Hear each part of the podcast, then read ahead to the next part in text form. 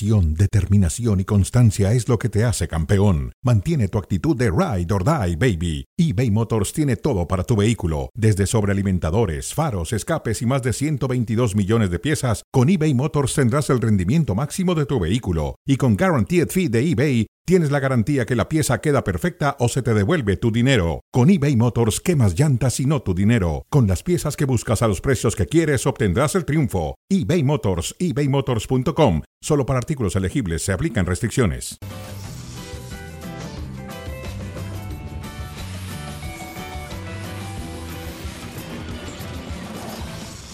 Buenas tardes, bienvenidos a Cronómetro a través de ESPN Deportes y Star Plus. Hablaremos de la Champions, de la victoria apretada del Madrid, del Bayern Múnich, del Arsenal, del Chucky.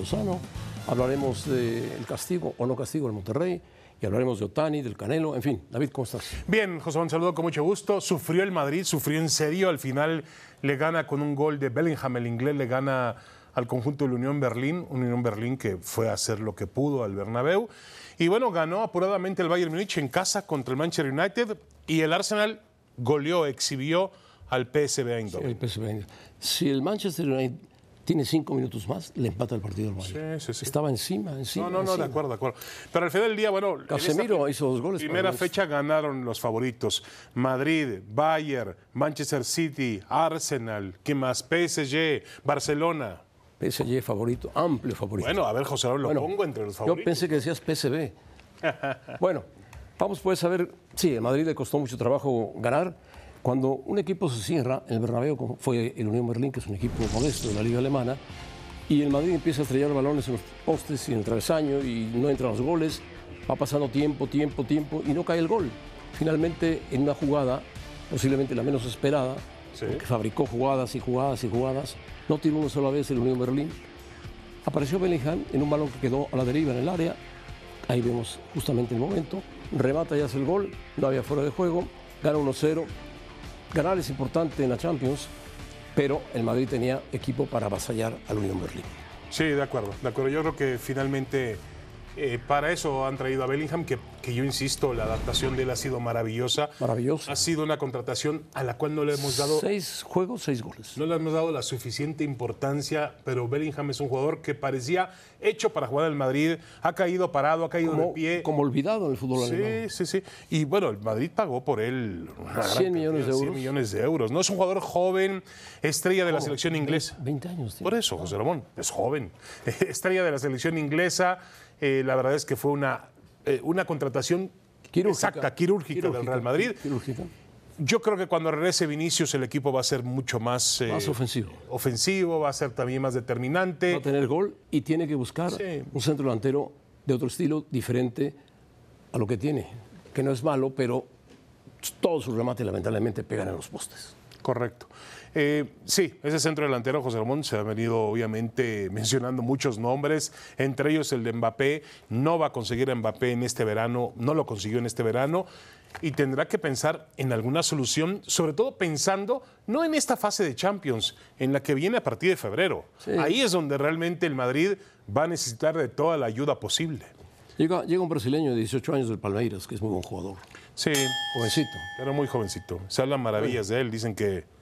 Es Bueno, un, ya sabes que todos los brasileños que salen así o menos dicen, es "Va a un ser crack. Pelé", pero Son no. muy buenos jugadores. Bueno, vamos a darle la bienvenida a Alex Pareja. Alex, te saludamos con mucho gusto. Un, un abrazo hasta Madrid. Alex. Hola amigos, ¿qué tal? Estoy en Connecticut, estoy en, en Estados Unidos, José Ramón. Un poquito más cerca Ah, de perdón, vosotros. perdón, estás en Estados Unidos, sí. Estás en Bristol, en Bristol, sí. Siempre se me olvida.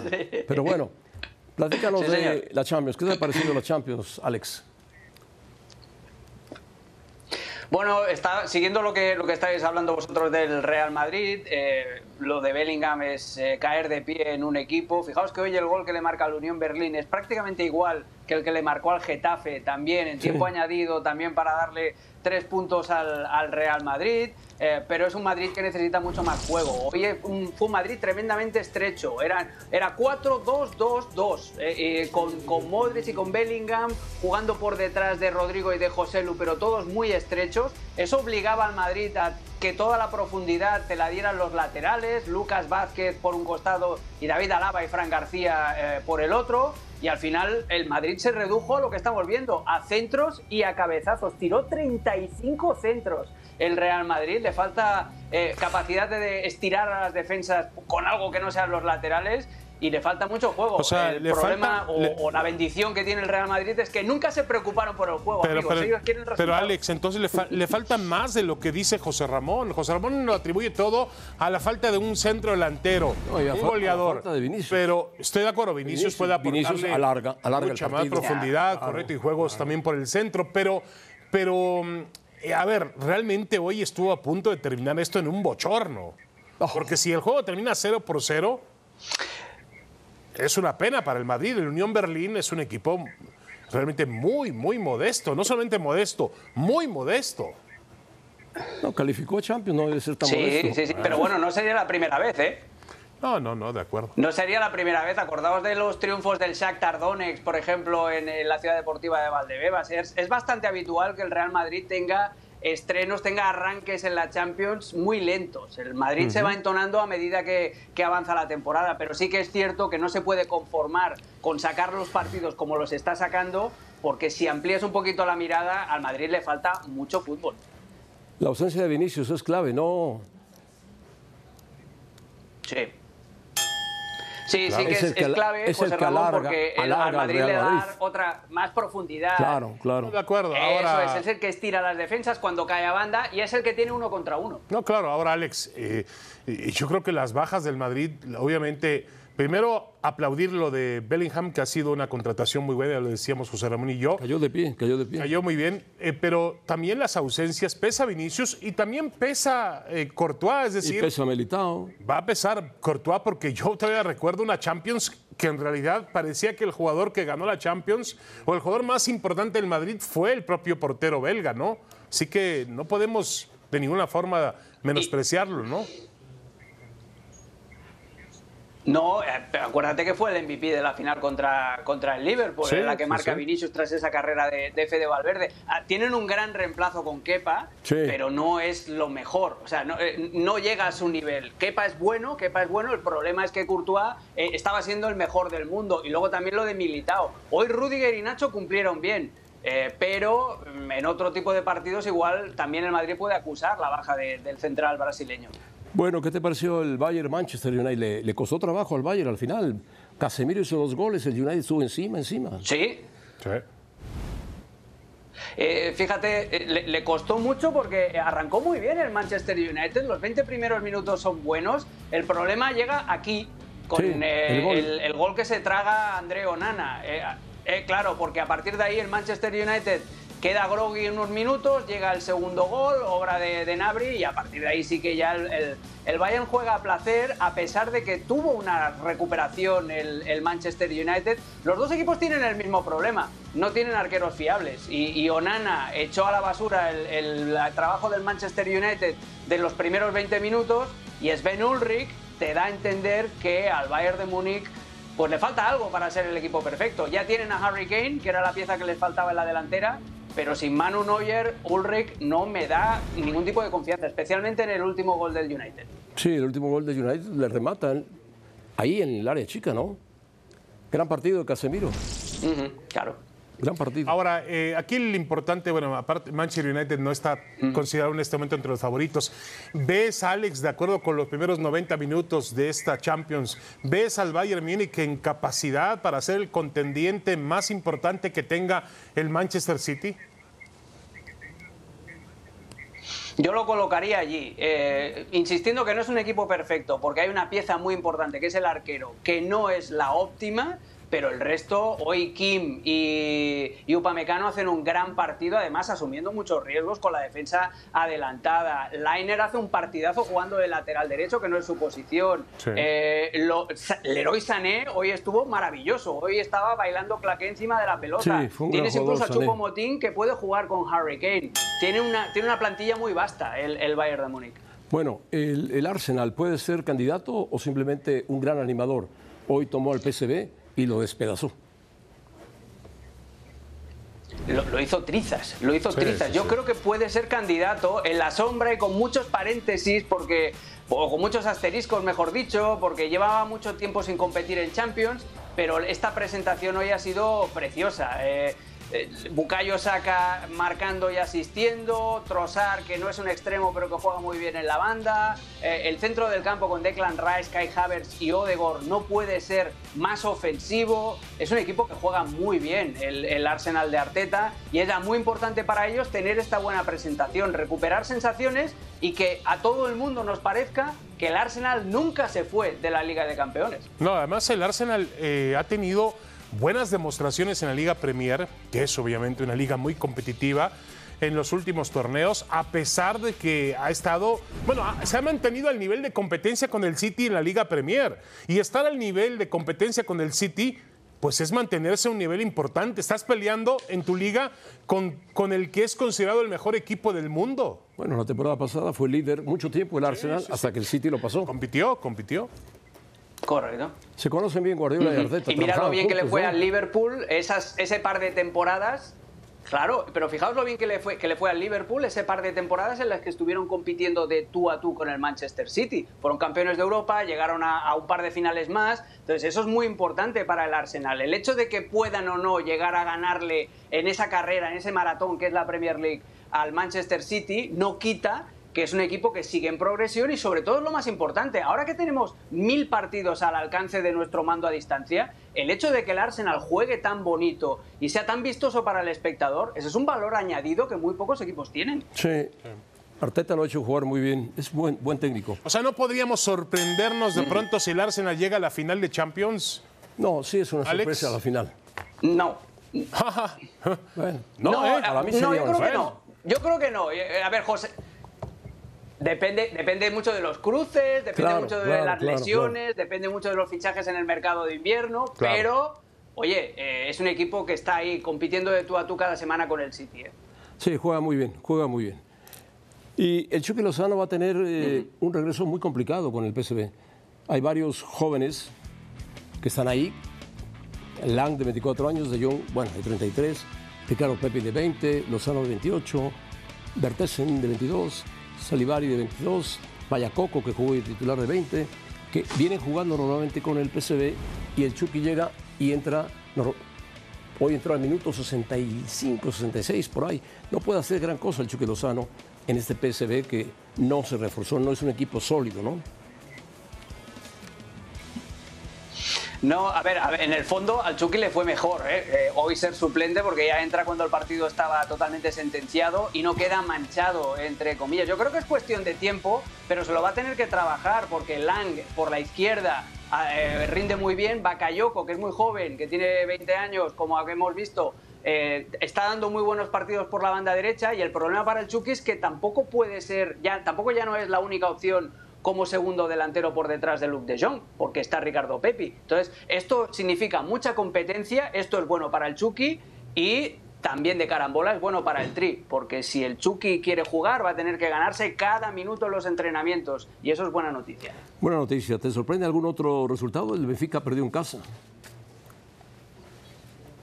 Ese es el resultado eh, quizá más, más sorprendente de todos, pero y entra también dentro del grupo súper igualado que, que está, porque es el empate a uno entre Inter y Real Sociedad y esta, y esta victoria eh, a, a domicilio, esta derrota del Benfica. Eh, ese grupo va a ser muy difícil y se va a resolver yo creo que en la última jornada. Ahora, los favoritos, con todo respeto, han tenido no una jornada fácil, pero no han existido sobresaltos. El Madrid estuvo a punto de estropearlo, pero realmente sacó una victoria del último minuto. Pero por lo demás han ganado los, los que tienen que ganar. Hasta el Nápoles ganó. Sí, sí, sí. El único enfrentamiento así super bestia. Y, y- y le ha costado mucho al Napoli, ¿eh? Bueno, le ha costado muchísimo. eh, el único enfrentamiento super bestia ahora era el Bayern Múnich-Manchester United. Sí, sí. No, claro, pero, pero ay- por ejemplo ayer el Atlético de Madrid sí dejó, le quitaron dos puntos sobre la hora el- el- en, en la cancha del Olímpico, en, en la cancha del Lazio, ¿no? Con el gol del arquero, además de, Sí. de cabeza, pero yo al Atlético de Madrid no lo meto ya en el saco Ah, ya no, ya de, no. los, de los grandes favoritos. El Ah, Atlético está en. El, el Atlético está en otro grupo, eh, Ok. eh, ya está en otro grupo de mira, En si otro llegan pelotón, lejos, si llegan sí. a semifinales sí que sería una sorpresa. Correcto. Bueno, Eso es. muy bien. Alex, gracias. Saludos en Bristol. Abrazo, saludos, Un Alex. abrazo, Que estés señores. bien. Adiós, Alex Pareja. Bueno, el América por fin saldrá del Estadio Azteca. Fuerza. Para que le dé el sol, José Ramón, para que le dé el sol. Al pasto del Estadio Azteca.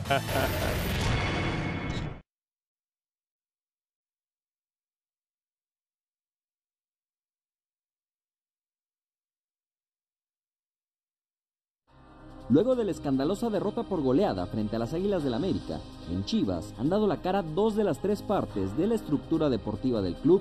Primero fue Belko Paunovic, director técnico, quien puso el pecho. Yo no me rindo. Y aquí estoy para aguantar todo lo que haga falta. Porque esta afición, yo la amo. Y cuando venimos aquí de camino y nos apoyan, yo me subo con ellos. Y lo último que voy a permitir es que alguien se me baje del tren. Ya el lunes por la tarde, la directiva rojiblanca también salió a dar explicaciones. Nos duele un resultado porque sé perfectamente lo que le duele al club, a la afición, al entrenador, a los jugadores. Ese tipo de derrota ya lo asumimos, nos la tragamos, como se suele decir, y nos ponemos a trabajar. Es que no hay otra solución. Sin embargo, los protagonistas dentro del terreno de juego han preferido el silencio apenas unos minutos después de ser goleados por el acérrimo rival por segundo torneo regular consecutivo. Los futbolistas de Chivas evitaron dar explicaciones y salieron del Estadio Azteca acelerando el paso. Más de 48 horas después de la humillación para la afición rojiblanca, sus ídolos no se han pronunciado al respecto, lo cual se ha vuelto una costumbre en Chivas, donde las zonas mixtas con los jugadores después de un partido no existen y donde las conferencias de prensa con futbolistas son también una rara excepción. A seis años de su creación, Chivas TV se ha convertido en la principal vía de comunicación del club y los momentos en que los jugadores rojiblancos expresan su sentir son cada vez menos. Desde hace años, Verde Valle es un búnker al cual rara vez puede acceder la afición y ni se diga la prensa. Los ídolos de multitudes rojiblancas, si están de ánimo, bajan la ventana de su automóvil y firman algunos autógrafos a la afición que espera horas bajo el sol. Si no lo desean, aceleran su motor sin inmutarse. Después de una semana llena de actividades y declaraciones en el denominado Día de Medios previo al clásico, la pregunta es, ¿quién da la cara desde el vestidor tras una derrota histórica? Bueno, el fútbol mexicano, ya estamos acostumbrados, se mide dependiendo la vara del equipo al que van a castigar. Al Puebla, por poner a alguien en la banca sin inscribirlo aparentemente, le quitaron los tres puntos en un partido de fútbol que había ganado. Al Monterrey, por cambiar de número de César Ortiz, el 16, y ponérselo al Tecatito Corona, que jugó con ese número ya, el 16, un partido de liga. Resulta que ahora le cambiaron ya el número y será el 12, no el 16.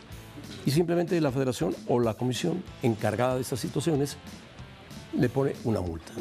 Así pasa.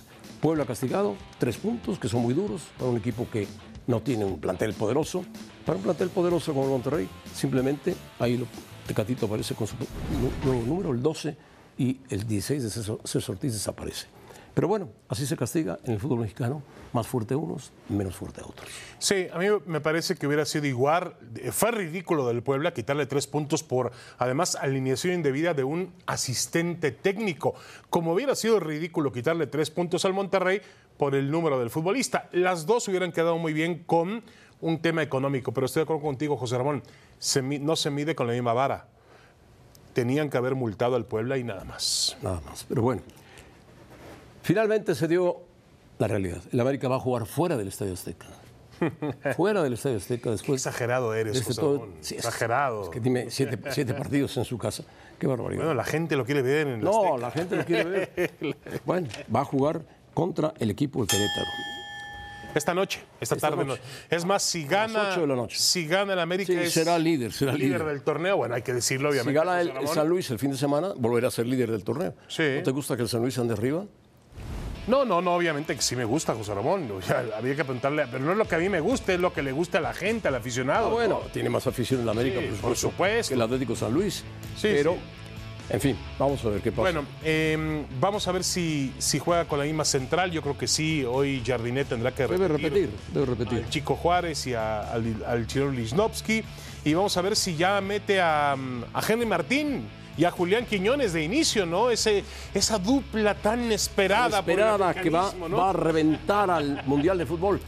Por cierto, el ruso Brailovsky, que dijo para Claro Sports, que fue jugador del América, dice, si empezamos a pensar que ya estamos del otro lado, el partido contra Querétaro va a ser más difícil que contra Guadalajara. El ruso fue jugador destacado del América, fue campeón con el América, en Querétaro justamente contra los Pumas. Sí, sí, de acuerdo. Partido, tercer partido en Querétaro. Sí, de acuerdo, de acuerdo. Eh, ex compañero nuestro, el ruso Bailovsky, buena persona, eh, gran futbolista. Y bueno, yo creo, José Ramón, que eh, obviamente eh, Brailovsky, de alguna forma, lo que está terminando de hacer es menospreciar al Guadalajara. Es decir, le está dando el último golpe. Si lo lees así, si empezamos a pensar que ya estamos del otro lado del partido contra Querétaro, va a ser. Bueno, él lo que pide es que el América no se confíe. No se confíe. No creo que quiera meterse con el Guadalajara, el ruso Brailovsky. No, no, no, no. Pero bueno, lo que no quiere es, eh, lo que quiere decir que si el equipo se confía y llega con los humos, con, con no pisando suelo, tierra, después de ganar al Guadalajara, puede llevarse, como es el fútbol mexicano, puede llevarse una sorpresa en Querétaro esta tarde noche. El favorito es el América. Sí, sí. El Querétaro se faja en serio contra los equipos grandes, sí. lucha, pelea, no tiene malos jugadores. No, no, pero el Querétaro. El torneo pasado diferencia. no entró a reclasificación por la regla esa de que fue el último en la, en la la porcentual. porcentual. Eh, el Querétaro dio una Leagues Cup bastante, bastante decente. Mejor que muchos equipos Mejor importantes. que muchos equipos, ¿no? Así que yo creo que en el fútbol mexicano no puedes medir un rival eh, de acuerdo con el último resultado que tuviste. En el fútbol mexicano hay que jugar los partidos y cualquiera le puede pegar a cualquiera. Así que nada es seguro esta tarde, noche. América sabe que va a ir a Toluca, después va a recibir a Pumas. Ah, luego va- el domingo va a la bombonera. José Ramón, ¿sigues pensando que, que lo sacan del Azteca un rato?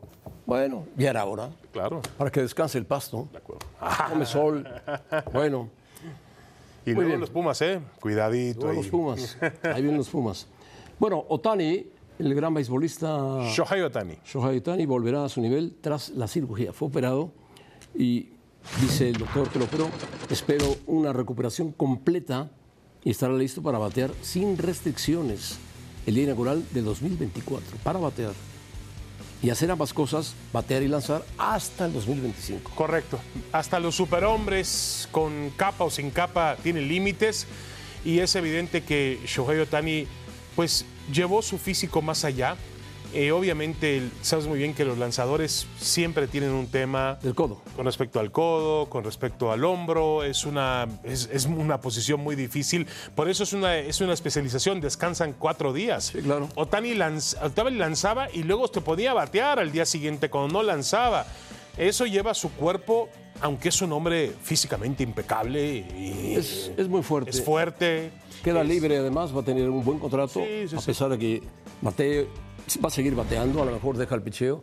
O Yo creo que él va, y el, el próximo año él va a tomar el año sabático de pichear, va a concentrarse en el bateo. El bateo es mucho menos exigente, bueno, el bateo es complicado, él lo hace muy bien, pero es menos exigente físicamente para eh, un pelotero. Y creo, José Ramón, que en algún momento en el futuro volverá a lanzar y a batear, que es el espectáculo de él, ¿no? Claro. Ahora hay que ver cuánto dinero consigue en el invierno, ¿eh? aún lesionado va a conseguir mucho No, dinero. no, no, olvídate. Bueno, Los Yankees han tenido una temporada muy mala, van a levantar la mano. Mala, los. Dodgers, los Dodgers también lo quieren y hay muchos equipos que darían. Yo creo que este pelotero va a romper todos los récords en cuanto al contrato, un contrato multianual Más para que este pelotero ¿Los de japonés. Mahomes?